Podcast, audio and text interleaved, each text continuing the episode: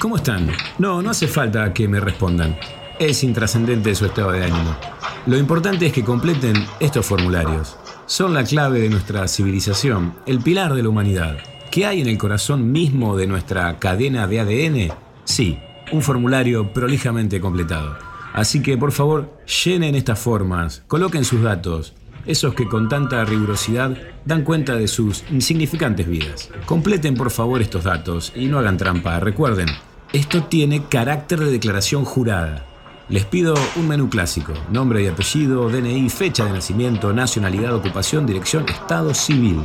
Y firmen acá, acá y acá. Y también acá. Y aclaren la firma, por favor. Digan qué carajo quiere decir ese garabato en el que esconden su identidad jurídica. Entre tantas cosas de las que nos libra la muerte está completar nuestro propio formulario de defunción. ¿Y quién vendría siendo Dios sino alguien que no completa nunca formulario? Evaluaciones, autodiagnósticos, auditorías, encuestas de conformidad. ¿Cuántas estrellitas le dan a esta aplicación? La idea es poder medirlo todo, pero sin contacto humano que no hace falta y confunde. Y luego sacar una serie de conclusiones estratégicas, estructurales, políticas de Estado, que son las que guían al mundo. Los resultados están a la vista. Todo es como debe ser y todo va como tiene que ir. Buenas tardecitas, esto es Socios a la Fuerza. Por favor, completen este formulario.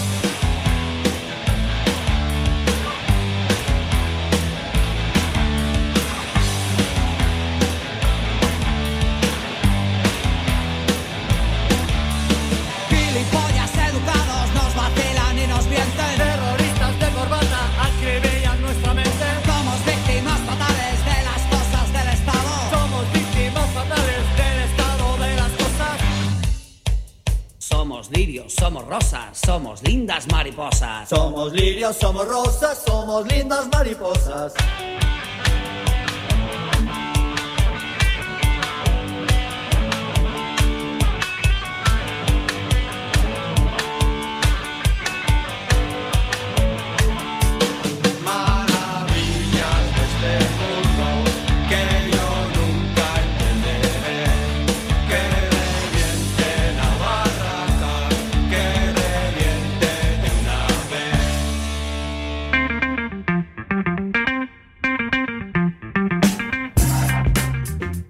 Buenas tardes, esto es Socios a la Fuerza, mi nombre es Carlos Romero, esto es Radio La Ciudad, en el corazón mismo de Ituzaingó, en algún lugar del área metropolitana, está Nahuel Paz, también está José Casco y Melina Alderete.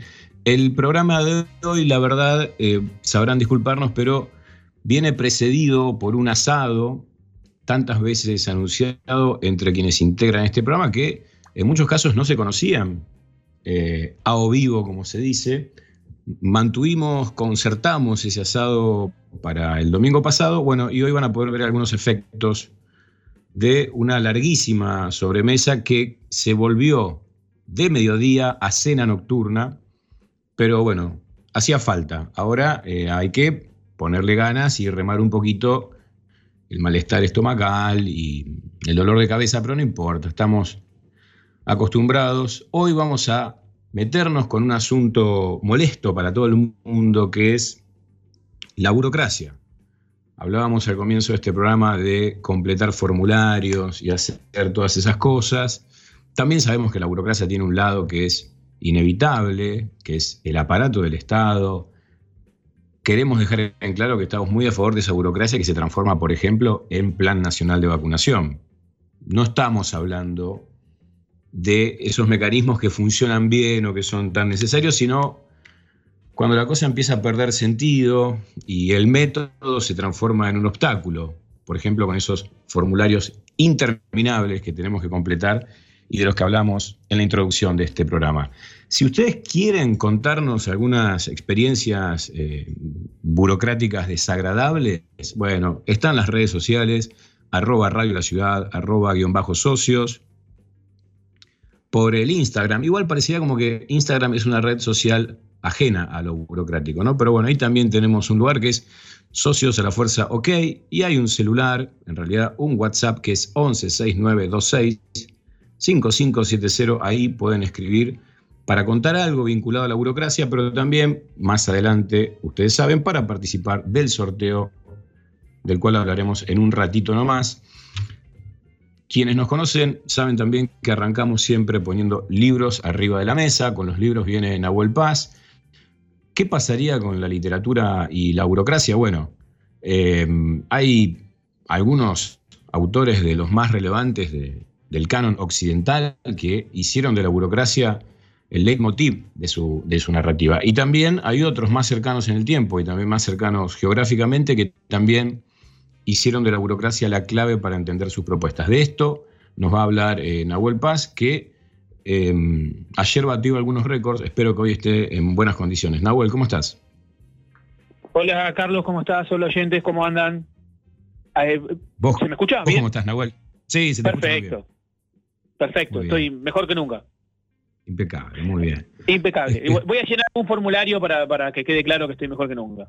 Está, bien, sí, sabes que yo me di cuenta mientras hacía el chistecito de los formularios que tengo un formulario por llenar, pero bueno, voy a hacerlo eh, mientras suene música en Socio de la Fuerza, eh, voy a completar uno de esos formularios.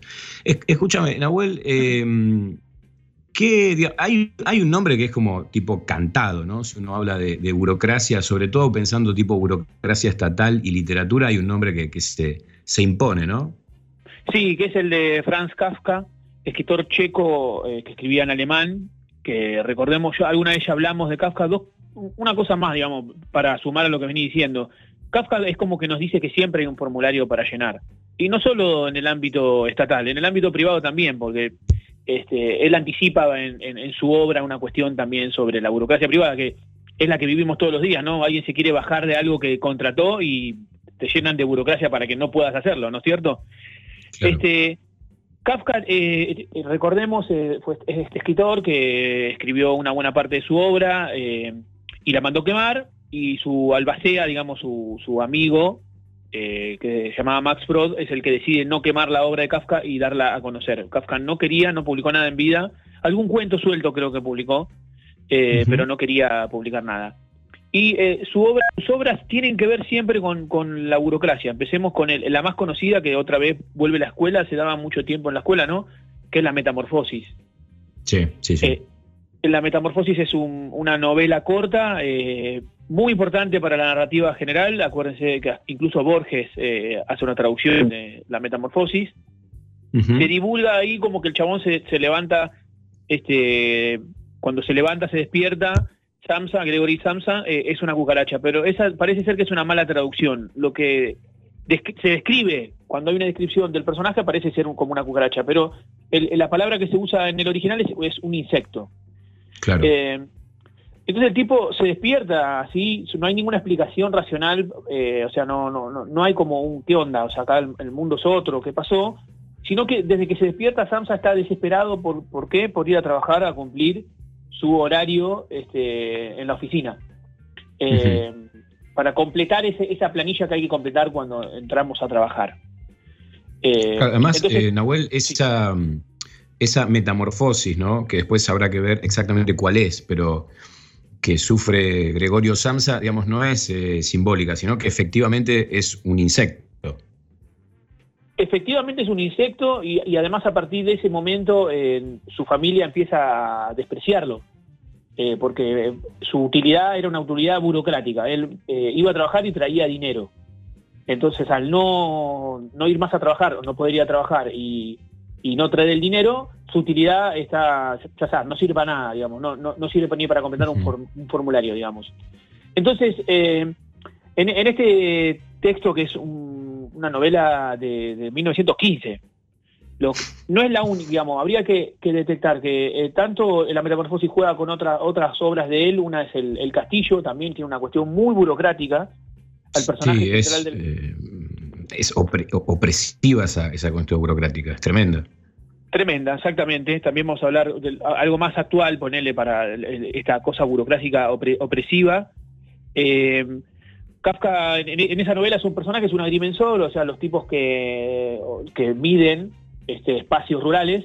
Y bueno, lo, llaman para medir un espacio rural y nunca le dicen cuál tiene que medir ni cómo hacerlo. Lo hacen completar formularios, para, pero nunca le terminan de decir por qué está ahí y qué es lo que tiene que medir. Entonces está todo el tiempo el tipo desesperado buscando el momento para eh, lograr medir lo que cumplir su trabajo. O sea, es muy interesante en Kafka cómo siempre los personajes son eh, están alrededor de una burocracia que busca cumplir con lo que hay que cumplir.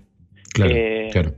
Porque también de alguna manera, eh, no, no es para atribuirle a, a, a Franz cosas que no, no tenía por qué pensar porque no, no eran su época, digo, pero construye esa idea de la burocracia y también la idea del burócrata, ¿no? El burócrata también como, como una víctima del propio, del propio sistema. O sea, es, algo que es inentendible y, sin embargo funciona. Yo sabes que pensaba, Nahue, que hay también algo muy vinculado a la tortura, porque es, tortuoso lo que tienen que vivir estas personas y además a la vez irracional, porque no entienden qué es lo que les está pasando.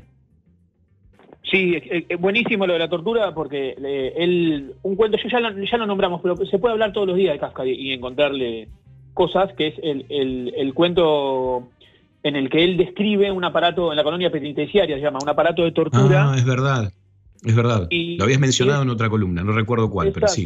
No importa, digamos, es pura y el tipo, el que el que armó el aparato de tortura, el- el- hay un, un otro que lo inquiere y dice por qué lo armó y por qué ta- tan así, y el tipo le dice yo cumplo órdenes, amigo, es, es un, un aparato perfecto, burocráticamente perfecto, me pidieron haga esto y lo hago.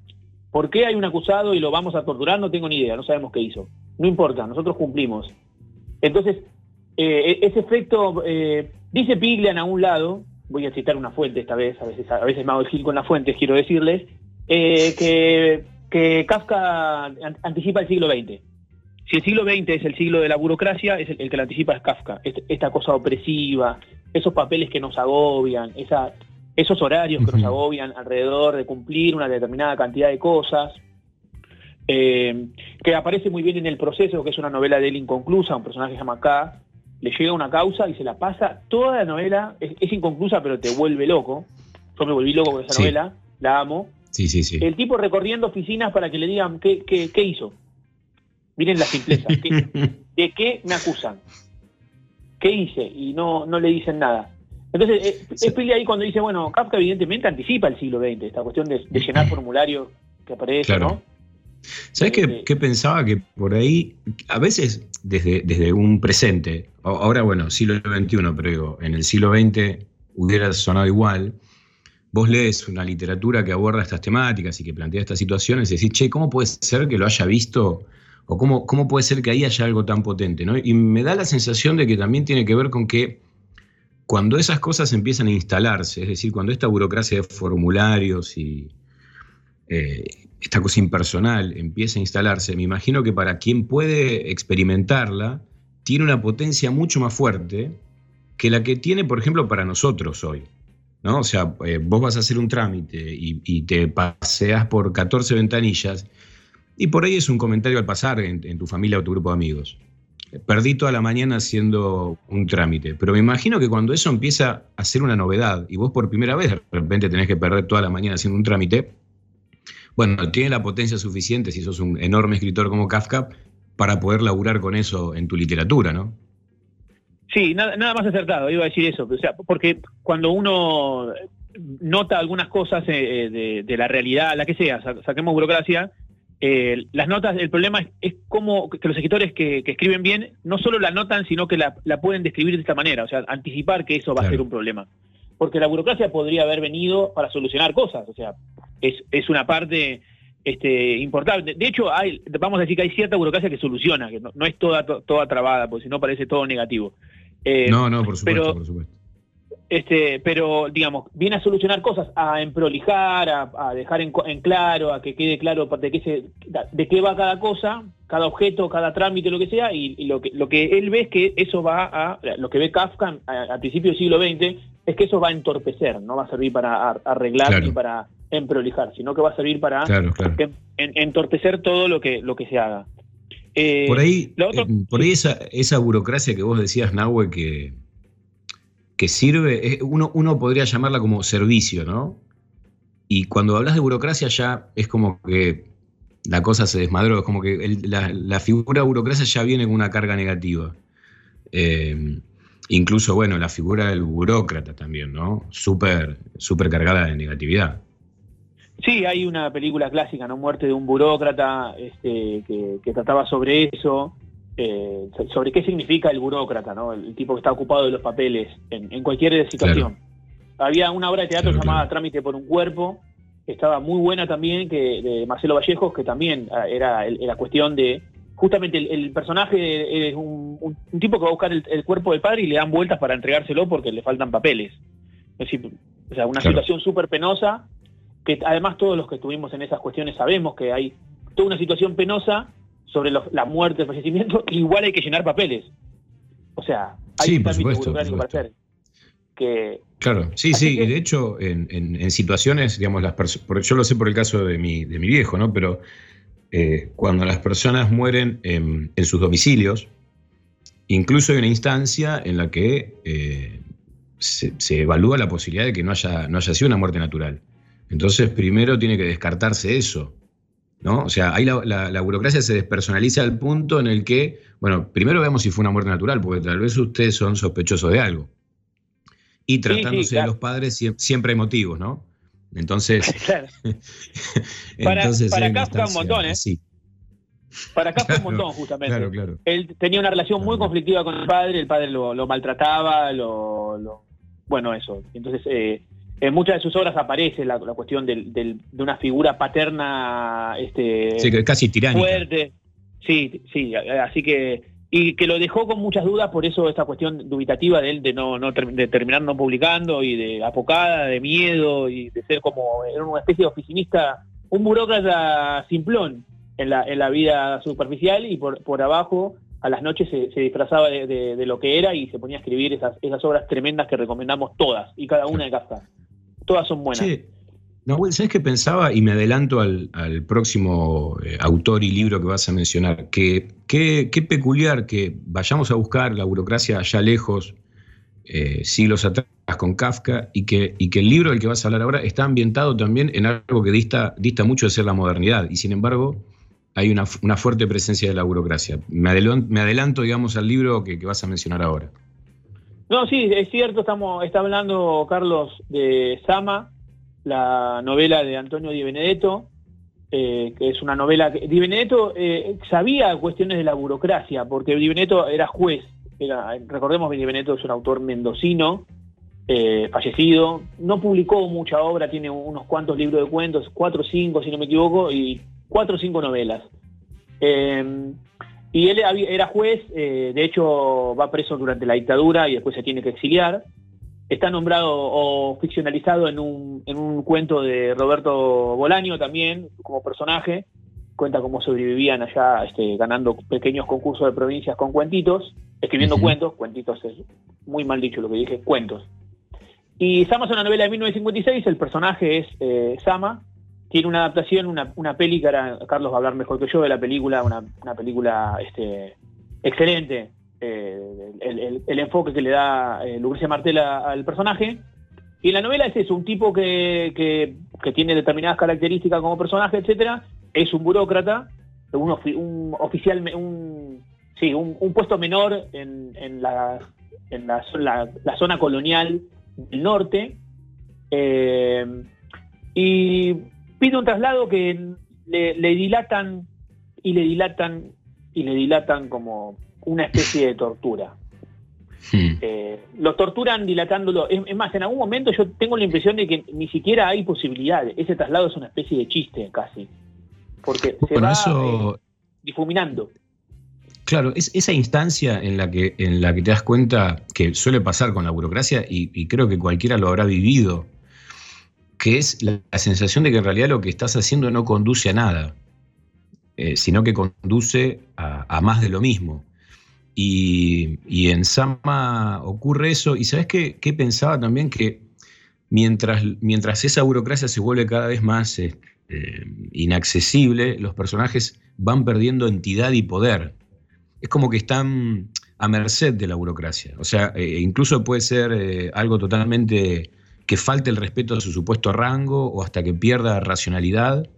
Eh, y es como que se retroalimenta. Mientras uno pierde entidad, es- esa burocracia, ese sistema, digamos, que parecería no conducir a nada, va ganando cada vez más dimensión. Sí, eso está muy bien en la película. O sea, la novela es espectacular. Tiene una parte que es todo un descenso a los infiernos simbólico del personaje que va este, cada vez peor. Cuando uno cree que alguien no puede estar peor, está peor. Y en la novela, en la película también está tomado eso, pero me parece que esta cuestión de, de que vos ah, decís de la burocracia y que y todo eso está muy bien en, en la película que tiene que ver con el, el ambiente, como si el ambiente es agobiante de calor, de, de mosquito, no sé cómo decirlo, calor, mosquito, eh, eh, lugar Sí, apartado sí, de una sí. ciudad, atraso, todo eso. Claro, eh, ¿Y, y sabes qué pensaba?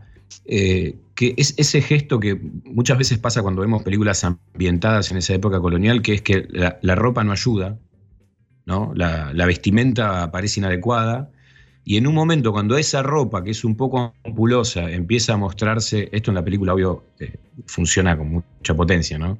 Empieza a mostrarse sucia, eh, rota, es como que junto con ese deterioro de la imagen del personaje, también se va deteriorando su poder, su rango. Eso en el, libro está por ahí muy bien tratado en, la primera parte. La segunda parte, como vos decís, Nahue, empieza a ser un, proceso más interno del personaje, ¿no? Que vive situaciones que están buenísimas, pero ya por fuera del sistema, ya eh, justamente en el otro ámbito que se juega ahí, que es el, de las relaciones personales con un, delincuente, con digamos, pobladores originarios. Bueno, ahí va por otro lado, pero en el comienzo, como vos decís, está muy bien laburado el tema de la burocracia. Sí, es como eh, eh, en la segunda parte de la novela, que eso en, en la película está tratado distinto, por suerte, porque si no sería una copia directa, eh, ya queda de lado directamente. La burocracia ya fue vencida. El, ambiente, eso que decíamos antes, todo eso venció la burocracia, entonces Sama ya no tiene nada, no tiene ni siquiera una carta para decir que lo iban a trasladar a no sé, a no sé cuánto. Está en un proceso de lo que se llama el descenso a los infiernos, simbólico, ¿no? Eso empieza en el siglo VIII Cristo, en las obras de Homero, una especie de descenso a los infiernos, como co- al inframundo, una especie de muerto en vida.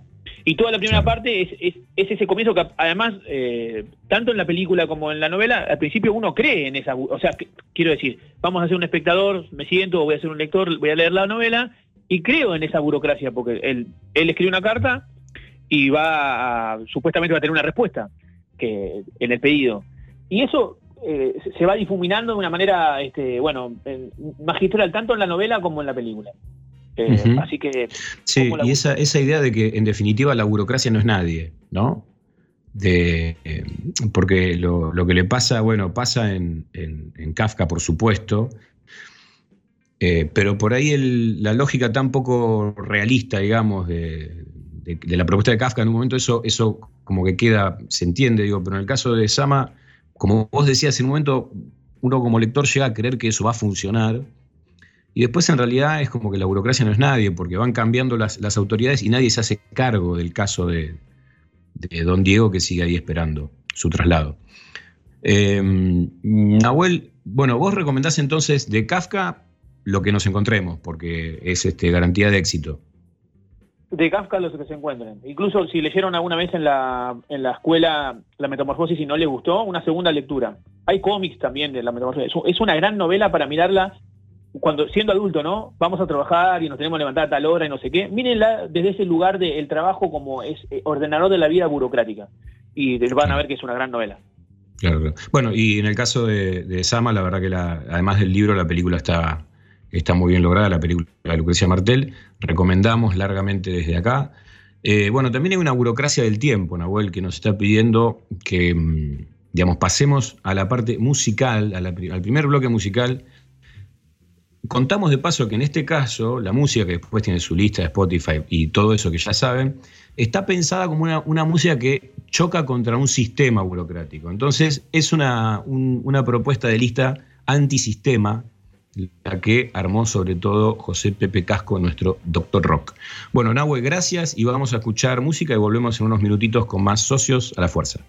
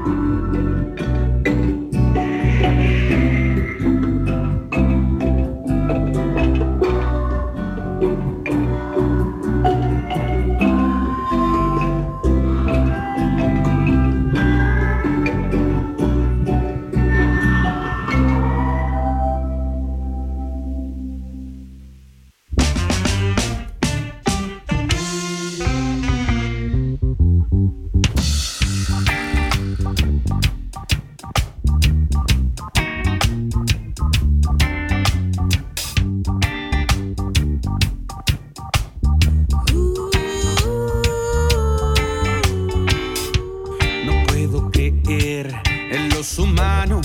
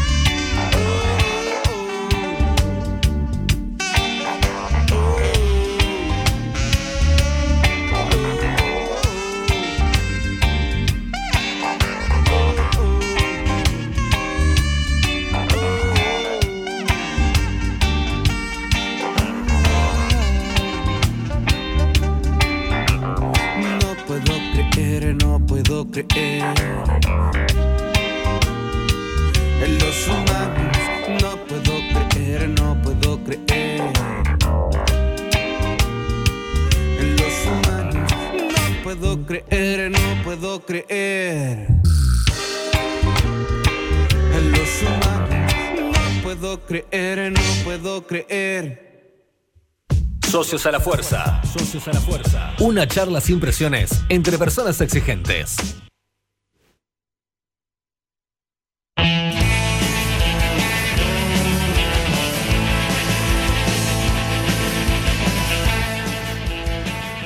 Regresamos en Socios a la Fuerza luego de haber completado algún que otro formulario.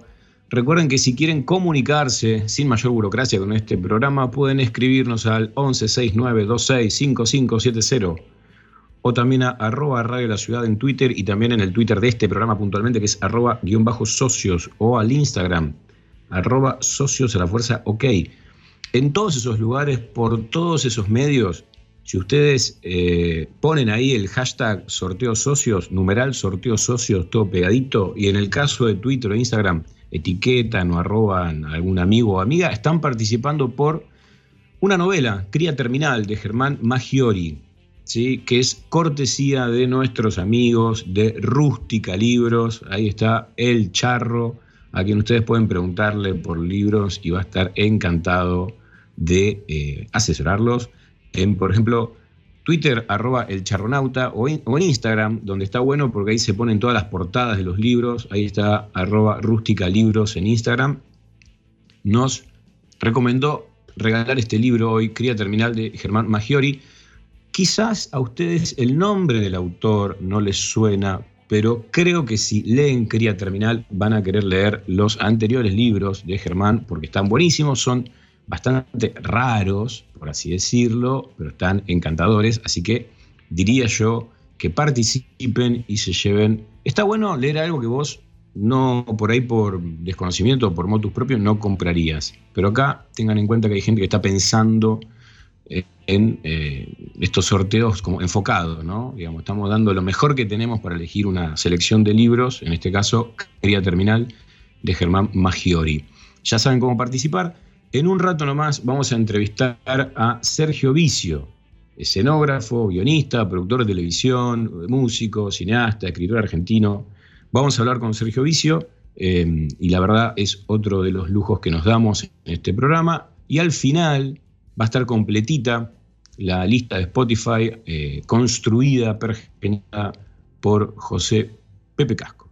Sin más, sigamos escuchando. Bueno, ahora viene un tema que a mí me gustaba mucho cuando era un poco más, relativamente más joven, un tema de los Beastie Boys. Después se viene otro de enemigo público. Ya les dije, esta es una lista antisistémica. Escuchemos y ya.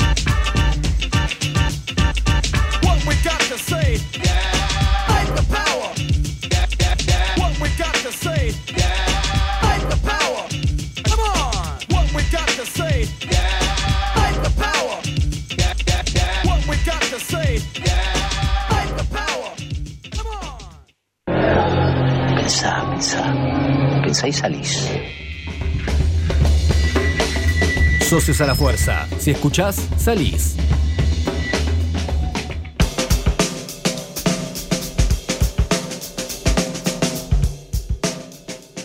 Bueno, ustedes saben que estamos sorteando un libro que es Cría Terminal de Germán Maggiori. Nos lo cedió para a su vez cederlo nuestro amigo El Charro de Rústica Libros y quería leerles mínimamente un poco qué dice la contratapa del libro, como para ir calentando motores.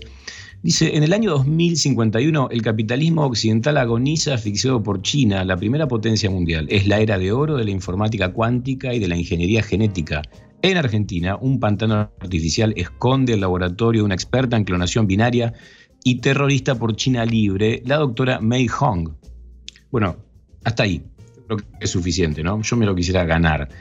Ahora es el momento eh, del doctor Rock, de José Pepe Casco, que yo creo que va a ser una maniobra eh, que nadie esperaría. Lo primero que te quiero, te saludo José, ¿cómo estás? Y lo primero que te pregunto para arrancar ya así a las patadas, es cómo es, los, los rebeldes, digamos, los antisistemas del rock también tienen que completar su papeleo. Hola Carlos, eh, sí, efectivamente, es una paradoja, ¿no? una paradoja de la vida que la rebeldía se ahoga en un formulario A las más de las veces, te diría.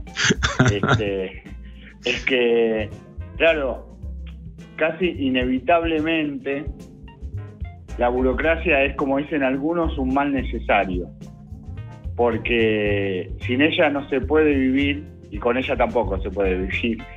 Pero como sin ella no se puede vivir, el rock no es ajeno a eso. Y esto ocurre Claro, claro. clara porque claramente porque como todo el mundo sabe eh, hay que hablar de la industria del rock. El rock como como una industria musical global que no ha ido más que creciendo con el correr de los tiempos y que bueno, y que uno podría decir a, partir de los años 80 que es cuando explota eh, la industria del rock en, en todo el globo, primero de manera claramente eh, balbuceante y después ya en los 90 de una manera exponencial. Las grandes empresas, las grandes corporaciones, algunas eh, que se dedican a otra cosa se empiezan a interesar también por el rock y por la industria musical y de esa Ujú. manera eh, aparece la cuestión burocrática como la, y la cuestión administrativa. Cuando hablamos de la cuestión burocrática tenemos que hablar de que lo primero que dice la palabra burocracia es administración, ¿no? Obviamente, por eso hablamos del papeleo. Ujú. Bueno, y la cuestión de la administración tiene que ver con administrar. ¿Y qué es lo que hay que administrar? Bueno, administrar eh, la música y una banda para tratar de llegar a miles de millones de personas. A miles o millones de personas. A cientos de personas, lo que vos quieras. La cuestión es que las corporaciones de música son también burocracias inmensas, muchas veces globales, que están distribuidas por todo el globo y a la que por supuesto la Argentina no ha sido ajena, ¿cierto? Ahí tenemos nosotros a partir de mediados de los años 90 a los grandes recitales de gente como los Rolling Stones, por ejemplo, o luego Paul McCartney o, o quien se te ocurra. Hay detrás de eso una maquinaria administrativa espectacular, con una Claro. división del trabajo increíble, donde uno puede encontrar desde 200 personas eh, trabajando para las más chicas hasta 2.500, 5.000 personas trabajando para poner en funcionamiento ese monstruo terrible que, que se convirtió el rock después de los años 90. Eso que se llama logística, ¿no, Pepe? Que digamos, en, en la jerga interna se dice la logística y es organizar todo eso para que funcione. Y, y a eso hay que sumarle un ámbito en donde las personas que van consideran que perder el control en alguna medida, pasarla bien, reírte un poco, olvidarte de todo, es parte del show, ¿no? Exactamente, sí, porque además eh, está bien ese, apunte de cómo es la jerga en el lenguaje nativo, dirían los antropólogos, la logística supone tener aceitado eh, el mínimo detalle. Además, eh, uno puede podría estudiar así, mira, uno podría estudiar una gran corporación, un gran grupo empresario que se dedique a la música y entender cómo es el capitalismo actual. En el sentido de que todas las corporaciones tienen más o menos un estándar, en el sentido de ser organizativamente más o menos plano, digamos, un- algo más o menos eh, estándar, digamos, como todos están en el mismo plano, quiero decir. Entonces, uno podría agarrar, qué sé yo, para pensar en Argentina, ese monstruo en el que se convirtió Pop Art Música, ¿no? que se fusionó claro. con Phoenix Entertainment hace unos años y se convirtió en la, en la empresa más poderosa eh, de música que tiene y de organización de la música que tiene la Argentina. ¿no? Ellos cuentan eh, con estadios propios, con teatros propios, ellos eh, entonces organizan recitales por esa razón. Ellos también al mismo tiempo cuentan con su propia etiquetera y entonces Ujú. ahí venden los boletos, como dirían los mexicanos, las entradas para comprar. Eh, ellos también organizan eh, giras por el interior y por el exterior del país. Y tienen alrededor de una, conté, una cincuentena eh, de bandas, entre bandas y solistas, actualmente. Y para todas esas bandas está preparada, bueno, por supuesto con las diferencias del caso, toda una logística que tiene aceitado y pensado hasta el más mínimo detalle. Entonces, vos tenés una gran burocracia administrativa, ¿no? Una gran maquinaria, eso que, que Max Weber llamaba la máquina inanimada, digamos, que hace funcionar a ese capitalismo musical que es poner en funcionamiento ¿no? una música para poder ser escuchada a gran escala. digamos. Es realmente impresionante eh, eso, eh, porque seguramente aquellos primeros bluseros no habían pensado que esto podía tener esas dimensiones. Yo creo que eso también demuestra una cosa que es una cosa que puede ser polémica y puede ser discutible. Es una impresión y no lo puedo probar, pero yo creo que eso también demuestra cómo el rock sigue siendo el género musical más importante y no, no en la actualidad, digamos. Porque, la segunda mitad del siglo XX fue la segunda mitad del rock. Eh, eh, fue, fueron los, ¿no? Ujú. Eh, yo diría, si uno mira la escala que tiene eh, el rock o alguna de, su- de sus bandas, uno podría decir claramente, esto está funcionando porque da rédito. Y si da rédito es porque tiene un público. Y entonces me parece que uno podría ahí eh, decir claramente, sigue siendo un movimiento con todos los problemas del caso, con todas las diferencias, con todas las controversias que se pueden tener acerca de si hay gente que es más original, menos original, si es una repetición, en fin, una serie de Sí, que podemos Toda la hacer nostalgia, ¿no? A cargo. Claro. O, eh, o por las cualidades, digamos, de la música en sí, uno puede ver esa poderosa maquinaria y decir, bueno, esto sigue estando vivo. Porque Claro. es una demostración, me parece un gran indicador eso para, para ver cómo nada mueve tanto como mueve el rock. ¿No? Si uno piensa en términos de espectáculo, en términos artísticos, digamos así. Eso es increíble. Estuve eh, revisando cómo se conforma eh, la logística, como vos bien dijiste, alrededor de los Rolling Stones. Es realmente impresionante. Este, no tiene nada que envidiarle a la logística de cualquier otra corporación que se dedique a lo que a vos se te ocurra. Es impresionante.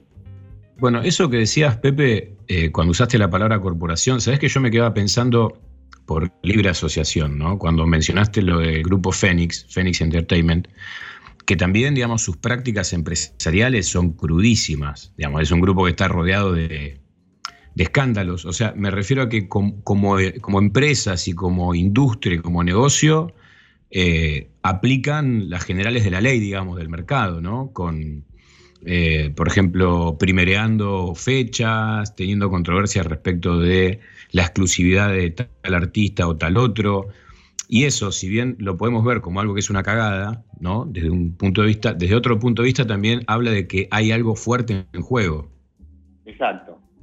De que ahí el negocio está funcionando. Vos eh, lo, lo decís bien. Y también que lo otro que vos estás mostrando con tu comentario me parece importante, yo no lo iba a mencionar porque lo di por supuesto, pero es muy importante mencionarlo, claro que sí. Es la, es la cuestión de que estamos hablando del capitalismo. Y el capitalismo, y ahí los músicos pasan por una trituradora. Claro. Ahora, hay otra cara, ¿no? Hay un lado B. Si uno quiere, es, es como un dilema, digamos así, si querés, shakespeariano. Es o mantener la independencia, no pasar por la trituradora y quedarse tocando para muy poca gente y tal vez no poder nunca vivir de la música o someterse a la trituradora. Entonces es Claro. como un dilema de hierro, de alguna manera, ¿no? Entonces eh, es una situación muy problemática. ¿Y por qué? Porque bienvenidos al capitalismo, amigos. ¿No? El capitalismo es eso, es la ganancia, es la competencia, es el frío cálculo al cortado, decía el moro alemán Karl Marx, ¿no? Eh. Es eso, es tratar de facturar, es tratar de darle eh, algo eh, que sea redituable, darle una ganancia a alguien cuando se involucra en eso.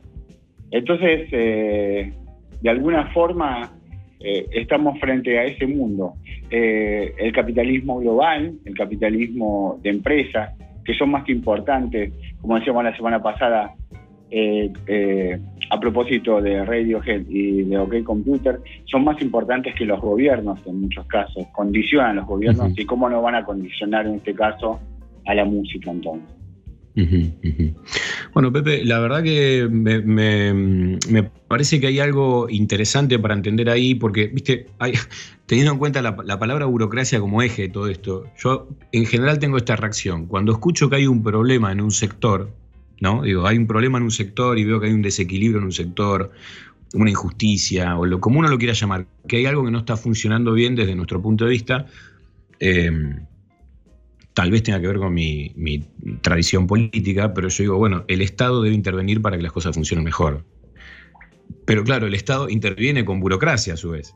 ¿no? La forma de intervención del Estado sería, por ejemplo, bueno, músicos completen este formulario y, por ejemplo, tal vez obtengan este, un subsidio para poder, no sé, desarrollar tal o cual espectáculo. O sea, como que la burocracia, volviendo un poco al origen de lo que vos decías, tiene estas dos caras, ¿no? Es, el problema y también parecería ser parte de la solución. Sí, porque en ese punto, y termino con esto, vos tenés mucha razón, porque una de las cosas que puede hacer la burocracia estatal es regular a esas grandes eh, corporaciones, ¿no? Que son un pulpo que se comen todo y solo buscan la ganancia, porque eso es una empresa, un ente Claro. que busca una ganancia. Entonces, en ese sentido, el Estado, como en cualquier otro ámbito, te puede defender, lo puede regular. Por eso muchas veces los músicos se asocian para defender. Claro, claro. Entonces, en ese sentido, estaría bueno contraponer una, una burocracia buena a una burocracia mala, digamos. Hmm, Si claro, querés. claro, claro, claro, claro. Sí, estamos en el mundo siempre, como decíamos al comienzo con Nahuel, en donde con la palabra burocracia ya vienen problemas, ¿no? Uno no la piensa como una, como una solución, pero bueno, tiene que ver con qué, sentido común ganó la discusión por, por la variedad semántica de significados que da burocracia. Pepe, eh, bueno, genial con esto. Espero que los rockeros, después de haberte escuchado, estén completando su papeleo, pongan al día los formularios. Eh, vamos a escuchar un poco más de música que justamente tiene que ver con burocracia, eh, sistema y los problemitas que todos tenemos, incluso quienes se suben a los escenarios.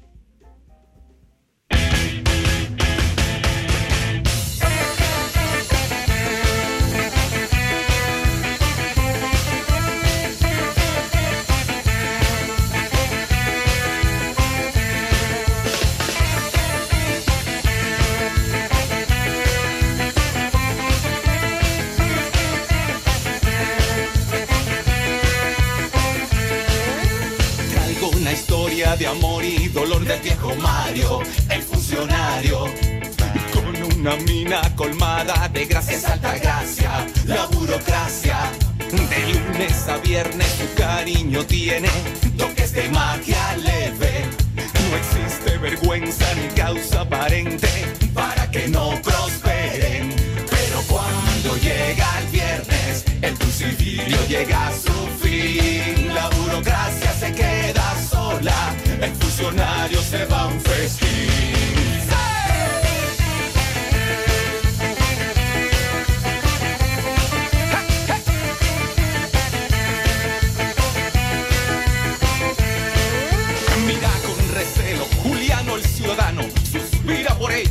En el ascensor.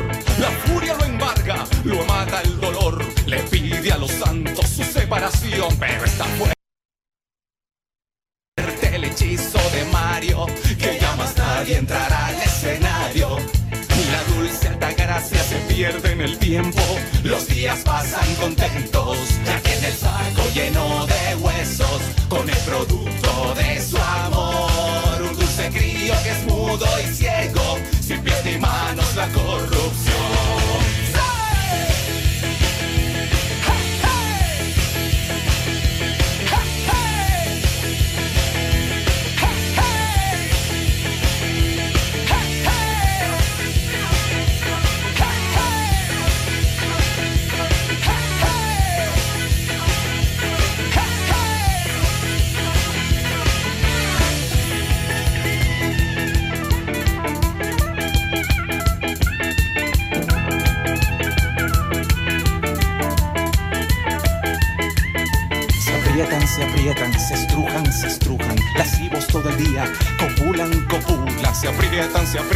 se estrujan, se estrujan.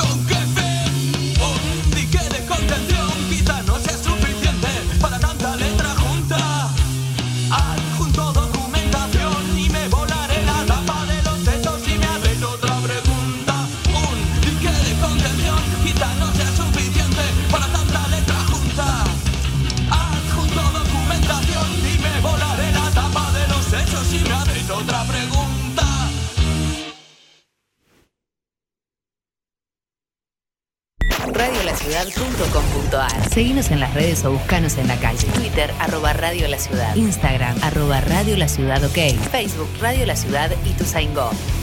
Radiolaciudad.com.ar. Bienvenidos a la Resistencia. Exo Energy es la división de Exo Sociedad Anónima, encargada de investigar y desarrollar soluciones de energía limpia y sustentable. Brindamos asesoramiento técnico y soluciones profesionales que se adaptan a las necesidades de empresas, instituciones, edificios de departamentos, viviendas familiares y zonas rurales. Estamos enfocados en utilizar fuentes de energía renovables, como la solar, para un aprovisionamiento de energía eléctrica sustentable y ambientalmente amigable. Exo Energy. Conoce nuestros productos en exoenergy.com.ar. Cinco Esquinas, productora audiovisual. Cinco Esquinas, productora audiovisual. Productora audiovisual. Filmación, fotografía y diseño profesional. Ofrecemos un servicio de alta calidad. 15 años, bodas y todo tipo de eventos. Todo tipo de eventos. Transmisiones streaming. Realizamos transmisiones streaming en calidad HD, con equipamiento de última generación y con un personal altamente capacitado. Comunicate 5 esquinas productora arroba o a través del 15 54 90 35 16 15 54 90 35 16 Filmación, fotografía y diseño profesional. Somos la productora líder en transmisión streaming y eventos en zona oeste. 5 esquinas productora audiovisual. Porque hay momentos en la vida que son únicos e irrepetibles. Radiolaciudad.com.ar. Decir las cosas por su ritmo. Ingresa a nuestro portal digital www.laciudadweb.com.ar y entérate de todo lo que pasa en nuestro distrito. Toda la información y todo lo que buscas está en laciudadweb.com.ar y tu en la web. Desde un rincón del conurbano multiplicamos las voces de los que quieren ser escuchados. Radiolaciudad.com.ar La revolución del oeste ya está en marcha. Ya está en marcha. Coronavirus. Para prevenir, hay que estar informados. Es muy común que el contagio pueda darse por el simple contacto con la piel. Por eso es importante que trates de evitar saludos con la mejilla, manos o brazos, dado que el coronavirus suele no presentar sus efectos en forma inmediata. Este se manifiesta más activo luego de aproximadamente 15 días. Si sospechás, crees o sentís algún síntoma de fiebre o contagio, aislate y consulta inmediatamente con tu médico.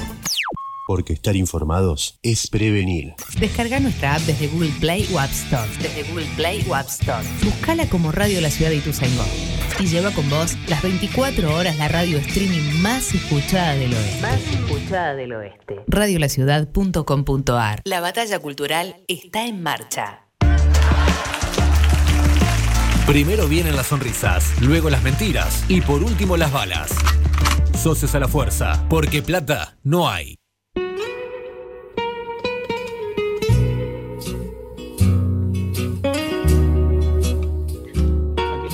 De regreso en Socios a la Fuerza, este es el momento de la entrevista en este programa. Tenemos la alegría de poder entrevistar a Sergio Vicio, guionista, productor de TV, cineasta, músico, pero por lo menos para mí, sobre todo, escritor argentino, traducido en, varios idiomas, que hace poquito nomás fue jurado de, de un concurso, el concurso que, hizo, que organizó Futurock. Eh, Sergio, Carlos Romero te saluda, ¿cómo estás? Mucho gusto. Hola Carlos, ¿qué tal? Bien, aquí andamos. Estamos, la verdad, muy contentos de poder hablar con vos. Eh, yo, yo te quería, te quería, comen- digamos, quería comenzar haciéndote una, una pregunta, porque cu- cuento, digamos, a que nos escuchan eh, una cuestión de producción. Nosotros teníamos con Sergio, teníamos la chance de poder hablar eh, la semana anterior. Fue la semana en la que mm, Palo Pandolfo, un compañero de la radio, eh, tristemente para todos quienes formamos parte de este, de este equipo de esta radio, pero también para un público enorme que se manifestó en redes sociales. Lamentablemente, Palo, digamos, ya, ya no está físicamente entre nosotros. Y te quería preguntar, Sergio, eh, ¿qué, qué, recuerdo, qué mirada tenés vos de, de Palo como artista? ¿De qué forma, digamos, lo, lo recordás eh, ahora, a, muy poco tiempo de, su muerte? Bueno, el Palo eh, es, un- es- era un grande, sin duda, uno de los uno de los, de los grandes del, del, rock argentino. Este, yo no lo conocí personalmente, pero eh, mi hijo estaba tocando con él. Yo tengo un hijo que se llama Blas, tiene 24 años, y este me acuerdo que, mira, la historia es muy muy loca porque un, día yo estaba acá en, mi casa, en el, en el jardincito que hay, y este viene mi hijo y, y me trae un me trae un par de discos de palo y me dice vamos a escuchar estos discos porque él, estaba encantado con, con- la música de palo y me hace escuchar escuchamos dos discos completos de los de los discos solistas de palo este, bueno, así que él estaba muy entusiasmado con eso. Y esa noche se fue al Club Matienzo. Eh, él tiene un- una banda que se llama Rey Bichito y se iba a encontrar con, con los chicos de la banda ahí. Y de golpe lo ven a palo. Y este y le dicen, mira, hoy estuve escuchando tus discos, están increíbles tus discos. Se ponen a conversar. Mi hijo tenía un disco de, de su banda, de Rey Bichito, le regala el disco bueno, toman una cerveza, qué sé yo, y al otro día Pablo lo llama, le dice que había escuchado el disco y le dice una cosa hermosísima. Le dice, esto es lo que yo estaba esperando desde hacía muchísimo tiempo. Eh, así que entablaron una amistad, porque Pablo le dijo, venite para casa, tráete una guitarra, vamos a tocar, a ver qué sale. Bueno, Blas se fue para allá, tocaron, pegaron onda, este, estaban los dos muy contentos y empezaron a tocar juntos, este, a tal punto que en un momento Pablo le dice, bueno, ¿querés salir de gira conmigo? Imagínate, un de 24 años. Este, sí, por supuesto. Y se fueron de gira, agarraron, fueron en el auto de Palo, se fueron a Rosario, tocaron un montón de lugares, después se fueron a Córdoba. Este, y eso fue hace, no sé, dos, tres meses atrás. Y ahora estaban ensayando de nuevo, ensayaban tres veces por semana, porque se iban a ir eh, a donde iban, iban a tocar acá en, un teatro el sábado 7. Habían, eh, estaban agotadas las localidades, así que iban a, iban a repetir el domingo 8. Y después se iban a, a Mendoza de gira. Y, y, y- a la vuelta, eh, Blas iba a grabar un tema con palo. Y el miércoles se fue a ensayar, volvió, estuvo todo el día en la casa de Palo ensayando, volvió acá, se, se comió algo, se bañó, se metió a se fue a dormir, y al otro día cuando se levantó Palo estaba muerto. Claro. Fue un, fue un golpazo, ¿viste? Un golpazo tremendo. Claro. Así Sí, sí. que, este, bueno, qué sé yo, por eso yo postergué la, la- la entrevista la semana pasada, porque la verdad que yo veía llorar a mi hijo, estaba tan triste que no, no tenía ganas de Claro, de nada. claro. Pero, No, pero obvio. bueno, esa, esa, esa fue un poquito la, la historia de, de, de mi, de mi hijo con, con, con Palo y, por lo, y indirectamente conmigo también, porque nos mandamos mensajes, que sé yo, aunque nunca, nunca nos, nos, habíamos, nos habíamos visto. Él, él lo pasaba a buscar a mi hijo en auto y se iban a, a ensayar o a tocar, pero no habíamos tenido ocasión de, de conversar todavía. Claro, claro. Bueno, Se- Sergio, bueno, muchas gracias por, por compartir esta, esta anécdota con nosotros, que además eh, pinta de, de cuerpo entero a, a palo y, y me imagino que No, para tu hijo habrá sido súper estimulante ese, mi hijo todo aprendió, ese, ese- aprendió, estaba, estaba encantado, los dos estaban encantados mutuamente, ¿viste? Pues yo, para mí, yo estoy orgulloso porque veo que, que mi hijo era, era como el músico nuevo que Palo había elegido, ¿viste? Claro, claro, y, claro. y mi hijo estaba, estaba enloquecido porque, que, bueno, Palo era todo un personaje. También me contaba cosas graciosísimas o cosas que le llamaban la atención, despertaban su curiosidad, le gustaban las letras, ¿viste? No sé, era eh, tipo muy interesante, Palo. Para... Mi hijo estaba, mi hijo estaba encantado. Este, pero bueno. Hola, hola Sergio, ¿cómo estás? Te habla Nahuel. Perdón por Hola, interrumpir. Gracias por compartir la historia. Eh, te quería meter ya, si podemos, un poco también en tu literatura. Y te iba a preguntar el- el- sobre procesos creativos. Yo leí algunas cosas sobre tu proceso creativo, eh, pero me gustó mucho algo sobre cómo, cómo entras a escribir y cómo salís. A ver si se lo puedes contar un poco a los oyentes. eh, este ¿Cómo proceso en, algo? ¿Qué, le- qué leíste? No sé, no sé bien a qué te Eh, Una, una cosa así como que eh, entrabas a, a ver cómo se escribía y entrabas en una historia y salías como tres meses después con el libro hecho, algo por el estilo, ¿puede ser? no recuerdo puntualmente eso, pero no importa, démosle para adelante. Eh, Dale, ¿Cómo, es tu proceso creativo? Porque ahora tenés un libro nuevo, de hecho, ¿no?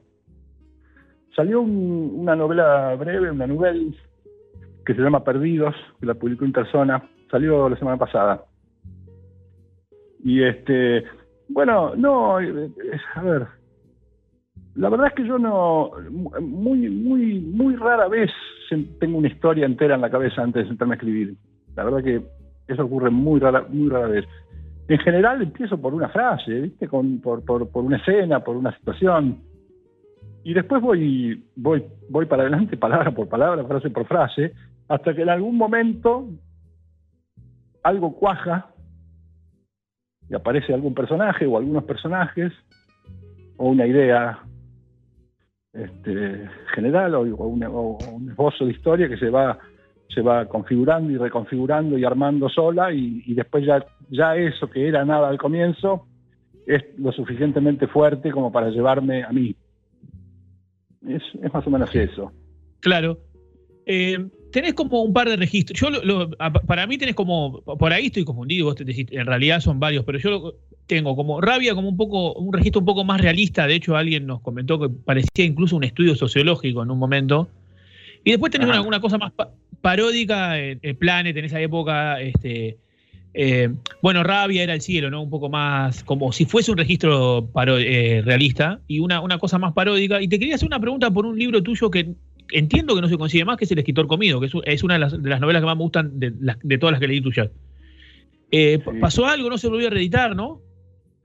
Mira, El escritor comido le, editó originalmente Mansalva acá, hace unos años, no recuerdo cuántos, pero calculo que cuatro o cinco años atrás, o un poquito más a lo mejor, y ahora se, reeditó en, Chile. Eh, y, en España. En España le editó Blati Ríos y en Chile una editorial independiente, chiquita, muy linda, que se llama Laurel. Así que sí, se está reeditando, pero bueno, afuera por ahora. Bien. Y sobre esto de, que hablábamos de la, de la cuestión paródica, no sé si estoy en lo cierto que es paródica, pero bueno, incluso en los nombres. Eh, hay, un, hay un juego ahí tuyo con los nombres, ¿no? Eh, ¿Cómo los pensás? O sea, eh, les doy, le doy un ejemplo a la gente. En Planet hay un personaje que se llama Osvaldo Capor, que, bueno, tiene, remite a, un actor. No me acuerdo cómo se llamaba el otro, lo leí en, la época y no tengo acá el libro, pero tenía. Era, el otro, se, llama, se llama Gustavo Denis.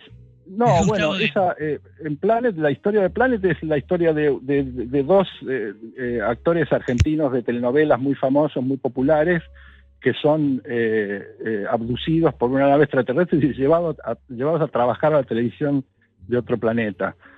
Así que, bueno, sí, los nombres no son paródicos, qué sé yo, en ese momento este, había dos o tres actores muy, muy exitosos y tomé, tomé sus nombres, les figuré un poco, pero, pero no es más que eso pero después también en Aiwa el personaje eh, hay uno que se llama igual que el. Entiendo que como el sonido, este, como los equipos de sonido, ¿no? Ese es el nombre del tipo.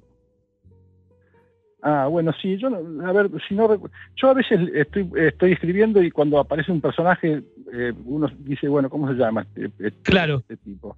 Y a veces levanto la vista y pongo lo primero que veo. Y ese, en ese momento levanté la vista y vi Aiwa, no me acuerdo qué era, pero algún electrodoméstico, alguna cosa y bueno, una vez que está Aiwa, Aiwa se pone de nuevo con un chico, ¿cómo se llama el chico? Sony. Claro, sí, exactamente. Funcionan muy bien esos nombres, a mí me encantan. Te decir, aunque sea solo levantar la vista, parece que es un gesto muy bueno.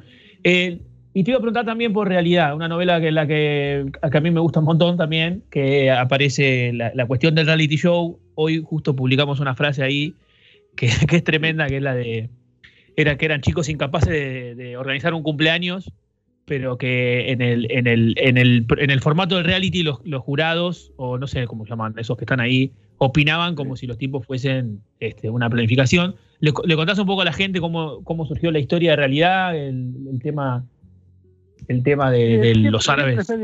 Siempre es, medio, misterioso o aleatorio como el surgimiento de una historia. Yo la, la verdad que estaba tirado en el sillón leyendo El desierto de los tártaros de Dino Buzzati, que es una novela que siempre me gustó mucho y que cada tanto releo. Estaba, estaba leyéndola por quinta, séptima vez, qué sé yo, y de golpe leyendo, leyendo eso se me ocurrió la historia de, realidad. dejé el libro y me puse a escribir inmediatamente, pero no veo ninguna relación entre el desierto de los tártaros y realidad, no la hay, este, excepto por el hecho de encierro, ¿no? El desierto de los tártaros, los este, soldados encerrados en ese fuerte en, la frontera y, acá los, los chicos estos encerrados en un canal de televisión, que es tomado por un grupo este, radicalizado, político, que, que usa a estos participantes del reality para emitir sus proclamas y un comunicado, eh, que no recuerdo tampoco ahora cuál era el comunicado, pero esa es la idea. Sí, había que traducirlo encima. Eh, ¿Cómo es tu pase de, entre literatura y cine? Eh, las películas que participaste, con el guion y con la dirección. No, no, no hay, no hay ningún, yo no siento que haya ningún pase, porque ningún pase, ningún, ningún pasaje, son dos cosas totalmente separadas, las tengo tengo separadas, son son digamos la literatura y el cine son son son como como como son son como primas que conviene como familiares que conviene mantener separados. Yo los yo los tengo separados. El, el trabajo que yo hago como guionista es, es un trabajo y la literatura es otra cosa. Sergio, no, sabes que me. Mm, viste que eh, yo al comienzo, cuando te presentaba, eh, mencionaba lo del concurso eh, de Rock en el que vos participaste como jurado. Me imagino que habrás participado como jurado en, tal vez en otros concursos. ¿Cómo, cómo es ese, ese trabajo, digamos, ¿no? El de leer literatura y tener que elegir un libro eh, ponerte de acuerdo con otra gente. ¿Cómo, cómo funciona esa, esa dinámica?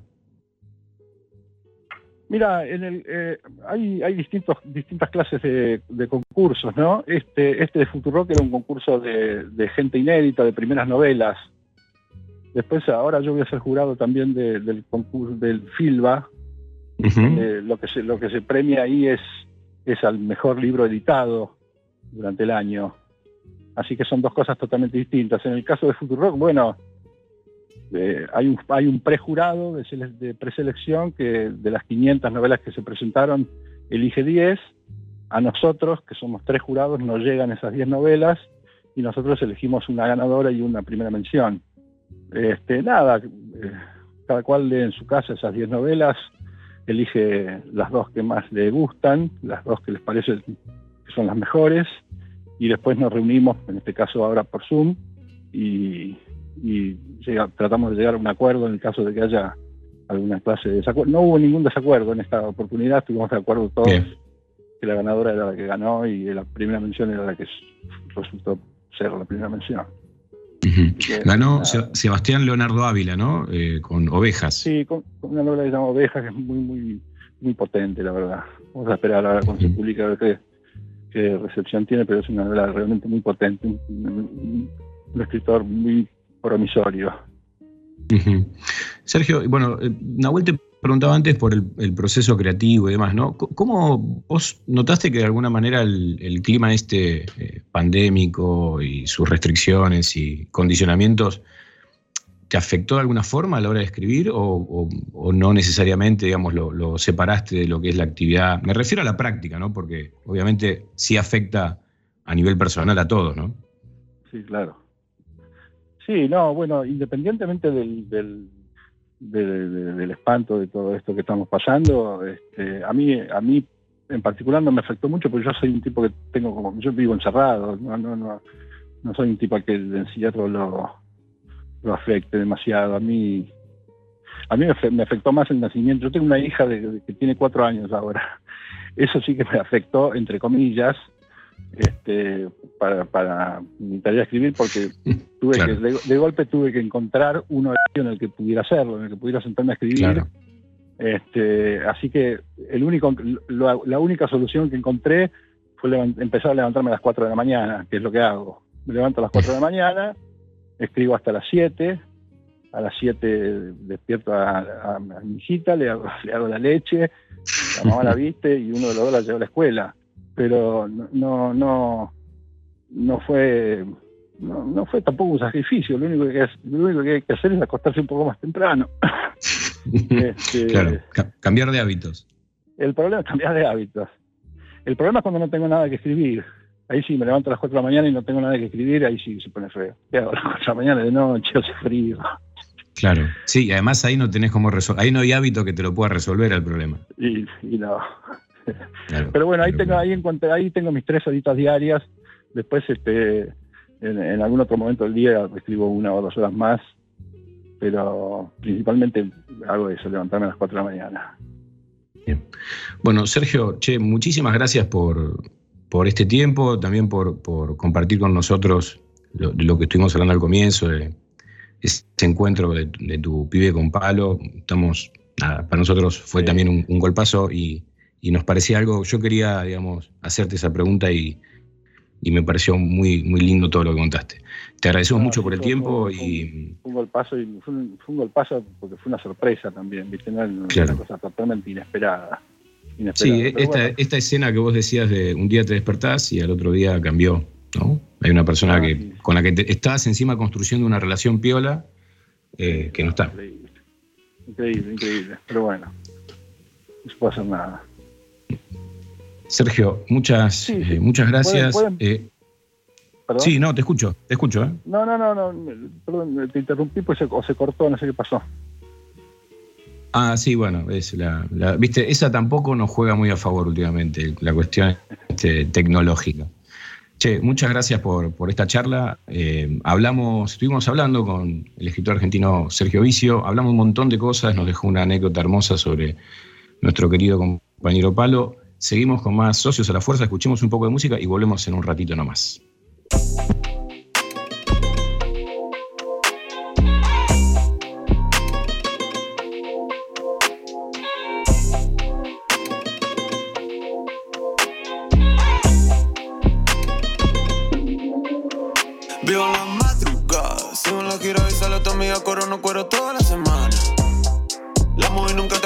Esquina de piquete y puta busca fama.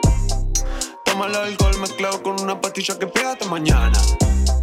Déjalo aquel que si Lara le metemos los misiles como vamos. Manejo la sustancia como si fuera lunático. Ella toma clona sin los ataques de pánico. Mi puta de China de fumar tanta María. No conozco policía y no hago coro con parásito. Te dejo solo llevo al party. Clásico. Tiene un culo como de Cali. Látigo. Su amiga una libre en Mari. Se fumó. Se viene como un tsunami. Se jodió.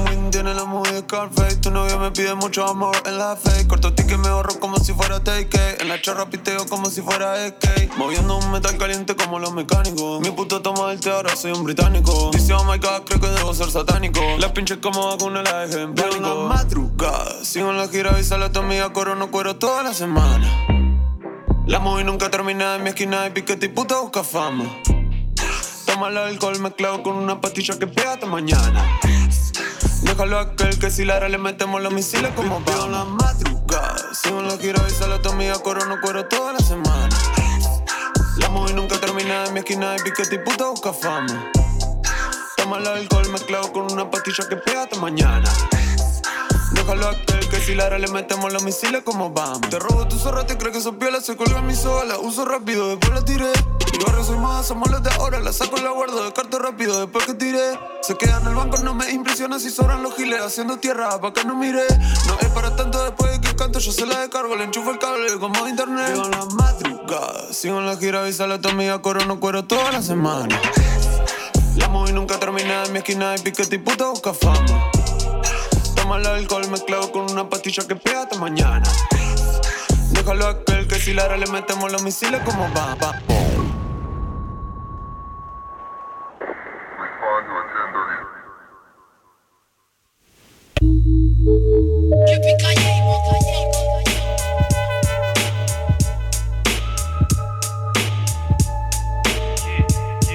Cae primero el que duerme, todo problema se resuelve, los pibes se mueven en el barrio, son que no encontró nada y la sangre se le hierve. Intentará descansar, pero el que se enoja pierde. Todos puteamos al duende.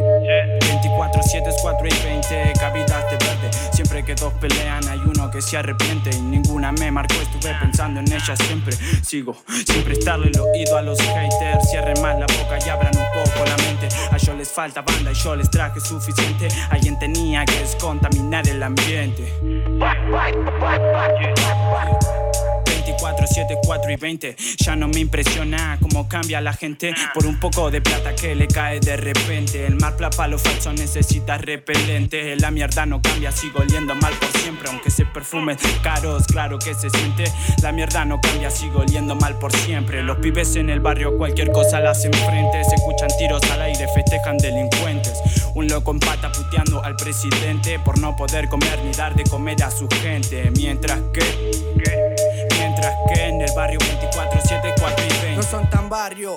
Si en el mío no caminan unos cuantos, si se criaron en la esquina, persecuciones, paranoia y adrenalina. Y ellos por una secuencia están diciendo que son migas, no son tan gangsters por no estudiar ni laburar. El que se duerme pierde y yo ya no quiero parar. Quiero dejar en lo alto a toda la RPCK porque sigue siendo nuestro el. Rapeando con mi gente, los vagos de la plaza ahora somos tu referente. No te quejes de nosotros por no ser diferente. Y si de la situación con tu puto presidente. Años en la street y aprendí con quién moverme. Haciendo plata sin ser tranza delincuente. Igual no critico eso, se vive como se puede. Y por ese pensamiento digo que soy buena ¿Qué pasa, guacho? Les molesta lo que cuento, la primera impresión vale. Y por eso cambié mi aspecto. Opinan al respecto y dicen que estoy distinto. Mi ropa no está manchada, pero igual todavía pinto. Crecimos en el hood, soñando ser sicario. Ahora con lo que digo busco ser un empresario. Mi niga dando clases sin tener el secundario. Una vida de mierda y buscando lo contrario. Crecida entre monoblocks, hay niggas, un paredón, no hay trampa ni flor en blon, callada ready for the Glock. Mírame a los ojos y vas a ver lo que soy, pero no fiches mis pasos, que no sepa dónde voy. No voy a hablarte de calle, vos sabés lo que viviste, pa' que hablarte de caché, si apenas puedo vestirme soy la firma en la pared, la que todavía resiste, no mostres lo que tenés y sabes lo que perdiste. Fact system. Juzgan porque yo no cierro el pico, porque quiero ser en sí, porque moviendo el culo no me identifico. Vivo cabeceando el sonido 90 y pico. Voy a morir así.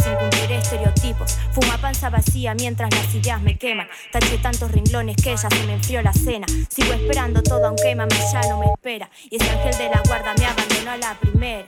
Si quieres verme estoy afuera, con el estilo ancho transpirando la remera. La pausa no me engancho porque sé que todo llega y podrán manchar mi nombre, no mi esencia de rapera.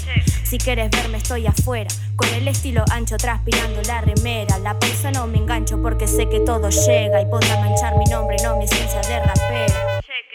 Yo soy quien debo, ni nueva ni vieja escuela.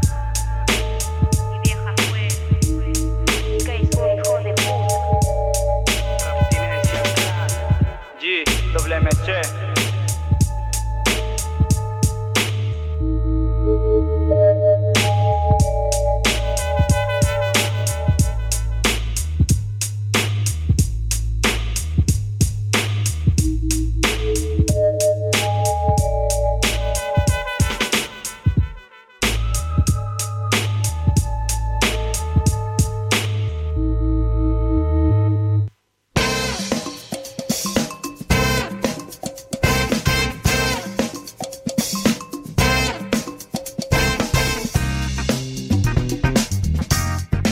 Retornamos en Socios a la Fuerza. Este es un bloque breve pero estratégico para quienes quieran participar y de esa manera tener la chance de ganarse el libro Cría Terminal de Germán Maggiori, que gracias a nuestro amigo el Charro de Rústica Libros estamos sorteando. ¿Cómo se participa? Bueno, pueden, por ejemplo, enviarnos un mensaje al WhatsApp de los oyentes, al 116926 5570. Quizás si le oigo más despacio se entiende mejor. 11 6926 5570. También pueden enviar el hashtag sorteo socios y etiquetar a un amigo o una amiga a arroba radio la ciudad, arroba guion bajo socios, eso es Twitter, o al Instagram, arroba socios a la fuerza ok. De esa forma participan por Cría Terminal, que yo no lo leí, pero leyendo la contratapa, a diferencia de lo que me pasa muchas veces, me dieron muchas ganas de leerlo. Digan que no puedo eh, eh, participar. ¿Qué más? Bueno, eh, se viene ya la columna de Medina Alderete, que viene siempre cerrando esta procesión y le pone picante para despedirnos. Y también sobre el final vamos a tener la lista de Spotify que armó el doctor Rock Pepe Casco. Habrán notado la variedad de registros musicales que tienen esta oportunidad. La lista y una cosita más, saben que venimos comentando en los últimos programas que nuestro compañero Nahuel va a dar un curso. Bueno, quizás tienen una de las últimas oportunidades para anotarse. en ese taller que va a dar Nahuel en el marco de la revista Transas, que es una publicación de la UNSAM, ¿sí? de su maestría de literatura en América Latina. Se llama Más allá del obelisco, narrativa reciente del litoral y el noroeste. Y recomiendo una vez más anotarse en ese curso, que está buenísimo, que no sale casi que nada. ¿Cómo lo hacen? Bueno, escriben un mail a transas.revista.unsam.edu.ar y ahí consultan y les van a mandar un programa y cuando vean el programa van a querer anotarse. Bueno, arranca el viernes 13 de agosto, así que no, no lo demoren más. Ahí en nuestras redes también van a ver repetida esta información y la forma de eh, poder anotarse. Seguimos escuchando música y ya volvemos con eh, la columna de Melina Alderete.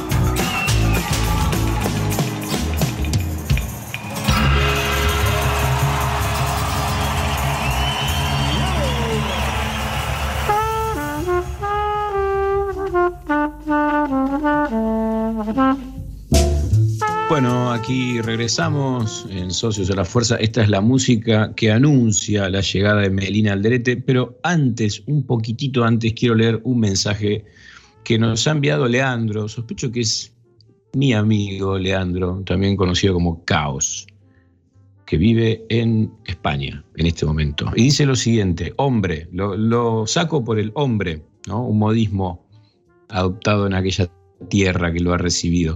Hombre, en Sama, la peli, la burocracia es un recurso desgastante adrede, ya que el protagonista no se ajusta a la visión imperial de poder. Es una de las funciones sociales de la burocracia. El tamiz en donde solo pueden pasar los cuadriculados del tamaño reducido. Bueno, sí, es Leandro, definitivamente, ya no lo dudo. Gracias, Lean. Bueno, ahora sí, vamos con nuestra compañera eh, Melina Andrete, a, a ver de qué forma, Melina, después de que Nahuel y Pepe la rompieran, a ver de qué forma la rompe ella, porque no se va a quedar en el molde. Meli, ¿cómo estás? Hola Carlos, hola equipo, ¿cómo va? Bien, aquí andamos. ¿Qué tenemos para, para este bloque tan esperado, Melina? Y mira, como para cambiar un poco el registro, vengo a traer una película eh, que ejemplifica ¿no? un poco cómo eh, el mundo de la burocracia y el mundo de la justicia eh, tienen como un punto en común, ¿no es cierto? Como decía Pepe, eh, es algo que también venimos sosteniendo eh, aquí, en toda sociedad la burocracia es un mal necesario y el ámbito de la justicia no es la excepción precisamente. Y en esa misma línea se sostiene ¿no? como que la burocracia es algo inevitable y ahí radica precisamente no la razón de su mal funcionamiento y básicamente el desprecio generalizado que hay hacia hacia ella hacia la burocracia. Porque cuando algo se vuelve imprescindible no es cierto cuando no hay otras opciones posibles y si encima la única opción que, que hay es siempre un camino largo doloroso tedioso desastroso lo más probable no es que todo salga mal principalmente en el ámbito de la justicia donde la búsqueda de caminos laterales no que actúen más rápido que la burocracia judicial siempre es una buena idea, ¿no es cierto? Claro, claro. Ahí se suma Meli en el, en el caso judicial. Primero, la verdad que claro, el caso judicial es un enorme caso de burocracia, ¿no? Eh, y encima ahí se suma que por ahí no es que estás haciendo un trámite cuando acudís a la ventanilla judicial, sino que estás buscando justicia. Entonces, la burocracia es más dolorosa todavía. Este tipo de burocracia, ¿no? La que, la que no resuelve, sino que complica más. Totalmente. Bueno, ni hablar, ahora yo voy a hablar de, un caso ficticio de una película, pero ya que estamos vamos a aprovechar el momento para tirar palos este, y picantearla, como vos siempre decís, que esto ni hablar para la justicia, ¿no? Aquí en Argentina, y me atrevería a decir en varios lugares de, del mundo, cuando se trata, ¿no? De de crímenes o de denuncias o lo que sea que van a llevar a cabo las mujeres, ¿no es cierto? Sobre todo con la violencia machista, de, de todo tipo, ¿no es cierto? Que bueno, ahí la verdad que ha faltado mucho laburo eh, y nada, se cae siempre mucho en la revictimización, en, bueno, hay un montón de trabajo por hacer, pero ahí la burocracia se vuelve mucho más tediosa, dolorosa y ya la burocracia en sí es muy jerárquica e impersonal, imagínate, ¿no?, cómo es el, el, trato hasta hasta estos puntos, ¿no es cierto?, en estos casos.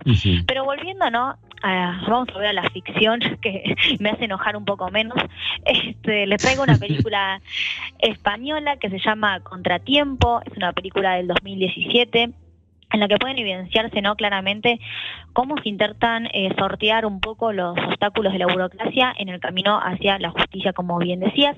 Es una peli que está en Netflix, es el segundo largometraje del director Oriol Paulo. Y la película Contratiempo supuso un éxito comercial en contraposición un poco a las respuestas un poco tibias que recibió parte de la crítica, llegando incluso a recaudar más de 30 millones de dólares cuando tenían un presupuesto un poco más bajo. Este, y además la película eh, fue adaptada en tres idiomas diferentes, nada. El protagonista es Mario Casas, que bueno, es un tipo que eh, cuando yo era chica era muy conocida como un galán de, de muchas películas así españolas, este, así que ya ahí arranca con, con un punto a favor para mucha gente. Yo esto me enteré por mis hermanas porque nada, en esas cosas son muy pobres. Pero bueno, en, la, en el caso de Contratiempo, eh, bueno, este tipo Mario Casas venía de hacer películas más de índole romántica y acá nada que ver. Eh, la verdad que cambia por completo y se luce mucho la historia de Contratiempo. Es una trama de suspenso policial, pero no por eso se sitúa muy lejos de la realidad, ¿no es cierto? No es una historia de bandidos y detectives, este tipo estilo yankee, sino que muestra ¿no? cómo operan las personas cuando se ven precisamente enredadas en los hilos de la burocracia, que siempre terminan favoreciendo a los que tienen plata, básicamente, y hartando, como bien decíamos antes, a quienes no tienen esa plata para que en el ámbito de la justicia terminen básicamente desistiendo y dejando todo en el olvido, ¿no?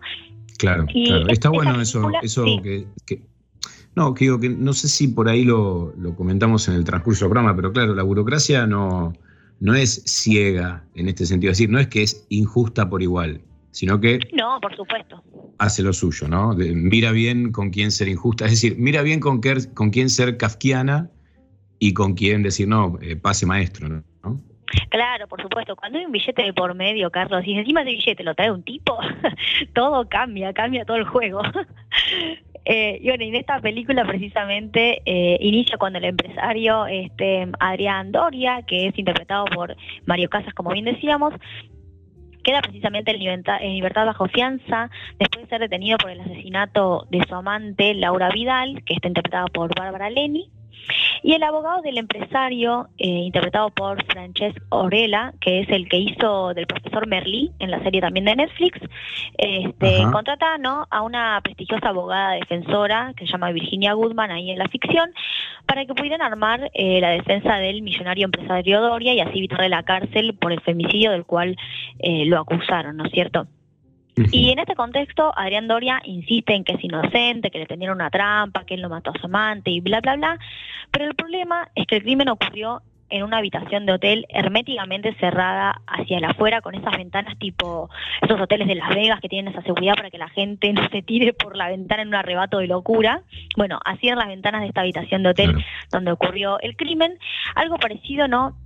Lo que ocurre en la novela El misterio del cuarto amarillo de Gastón Leroux, en el cual también se produce un crimen, en un cuarto del cual es imposible salir, pero también es imposible entrar, ¿no es cierto? Claro, es un, un gesto bien clásico de- de- del policial, digamos, eh, inglés, ¿no?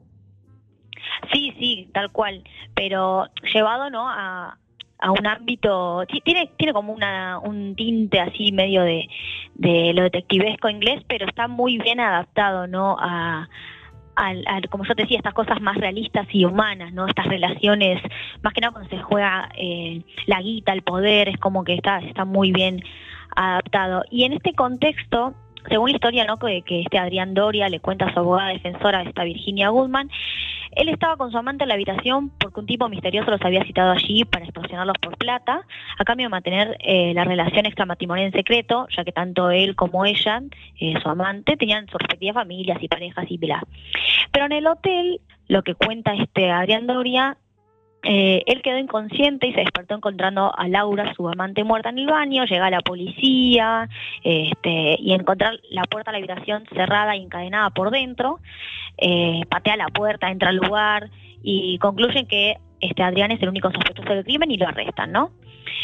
Pero sin embargo, esta abogada defensora, que bueno, una, una mina con mucho poder y que es contratada precisamente para armar eh, las defensas muchas veces de mucha gente con mucha plata, este, que pueden inventarse su propia realidad, guiño guiño, este, insisten que Adrián no le está diciendo toda la verdad. Y ahí empiezan a sucederse confesiones que se van poniendo cada vez peor, la cosa se pone cada vez más picante, como la verdadera razón por la, por la que Adrián y Laura, su amante, se encontraban allí.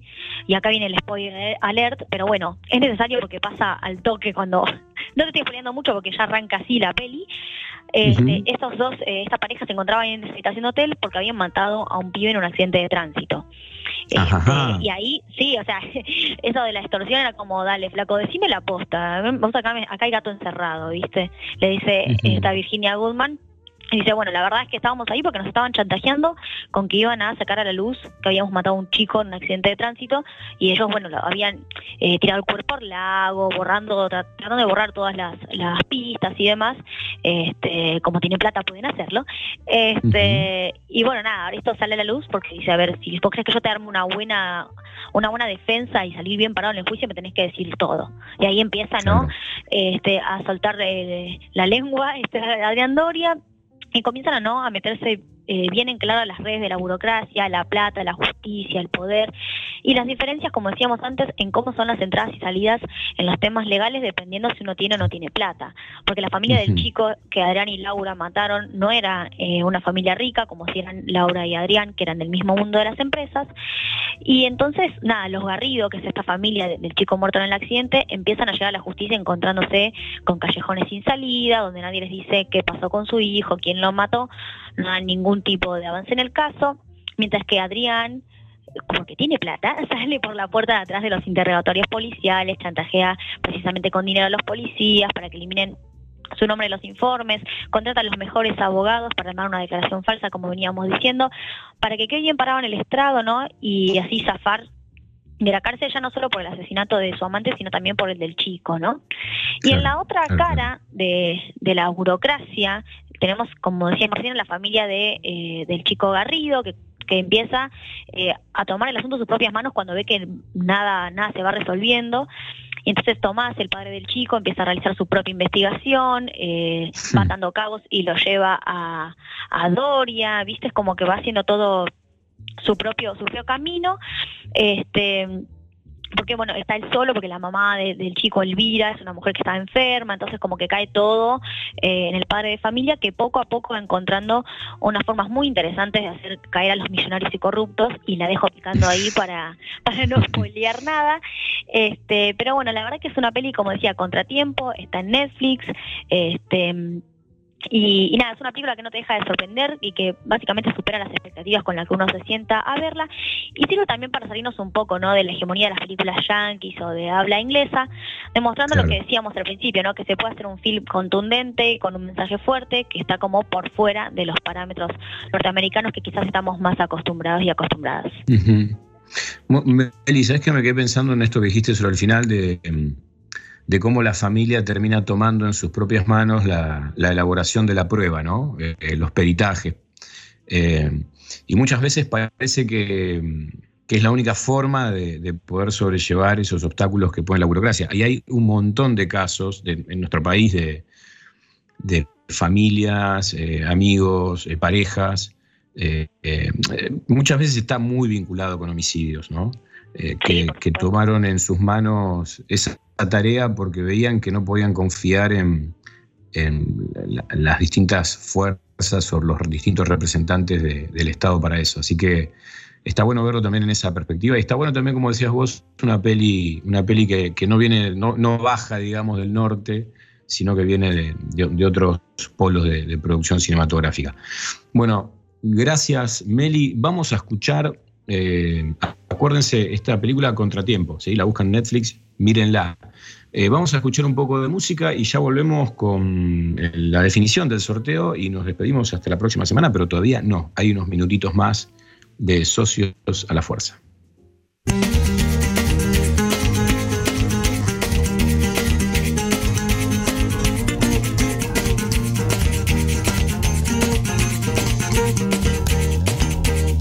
Vengo pa' una cita en medicina general. Señor, su nombre es tan largo que no se puede afiliar. Tengo para que me instalen teléfono e internet. Data crédito reporta que todavía no existe usted. Que me faltan dos letricas en el jue madre papel. Y que pa' que se las pongan toca hacer fila otra vez. Que toca pedir la ficha y esperarse todo el día. Pa' que le digan a uno que la cuenta está vencida.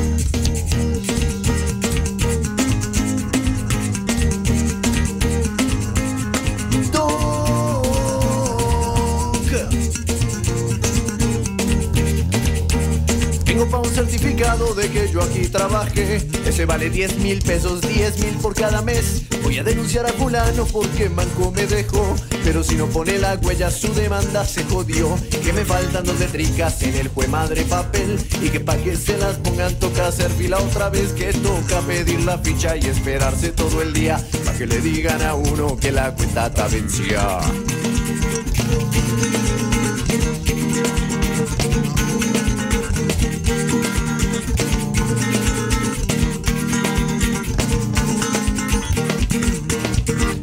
La visa es por una beca para estudiar en el exterior. Su apellido está muy raro, se la negamos mejor. Vengo a pedir un reembolso, lo que compré no sirvió. Eso sí ya no se puede porque ya lo destapó. Que me faltan dos letricas en el jue madre papel. Y que pa' que se las pongan toca hacer fila otra vez. Que toca pedir la ficha y esperarse todo el día. Pa' que le digan a uno que la cuenta está vencida.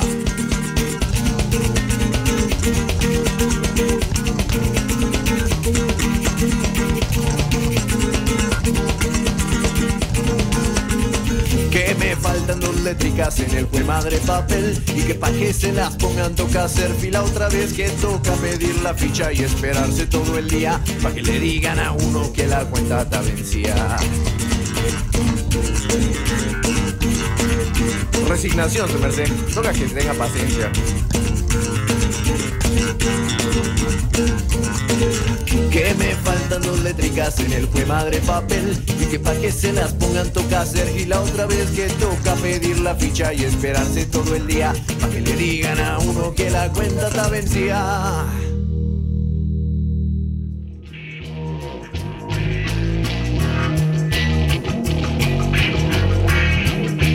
Bueno, bueno, bueno, es el final de este programa. Vamos a encontrarnos la semana que viene, pero antes, antes queremos decir que Viviana Cruz, quien se contactó con nosotros vía Instagram, es la ganadora del libro Cría Terminal de Germán Maggiori, cortesía de nuestro amigo el Charro de Rústica Libros. Lo pueden seguir por arroba Rústica Libros en Instagram o entran ahí a Twitter y está en el Charronauta.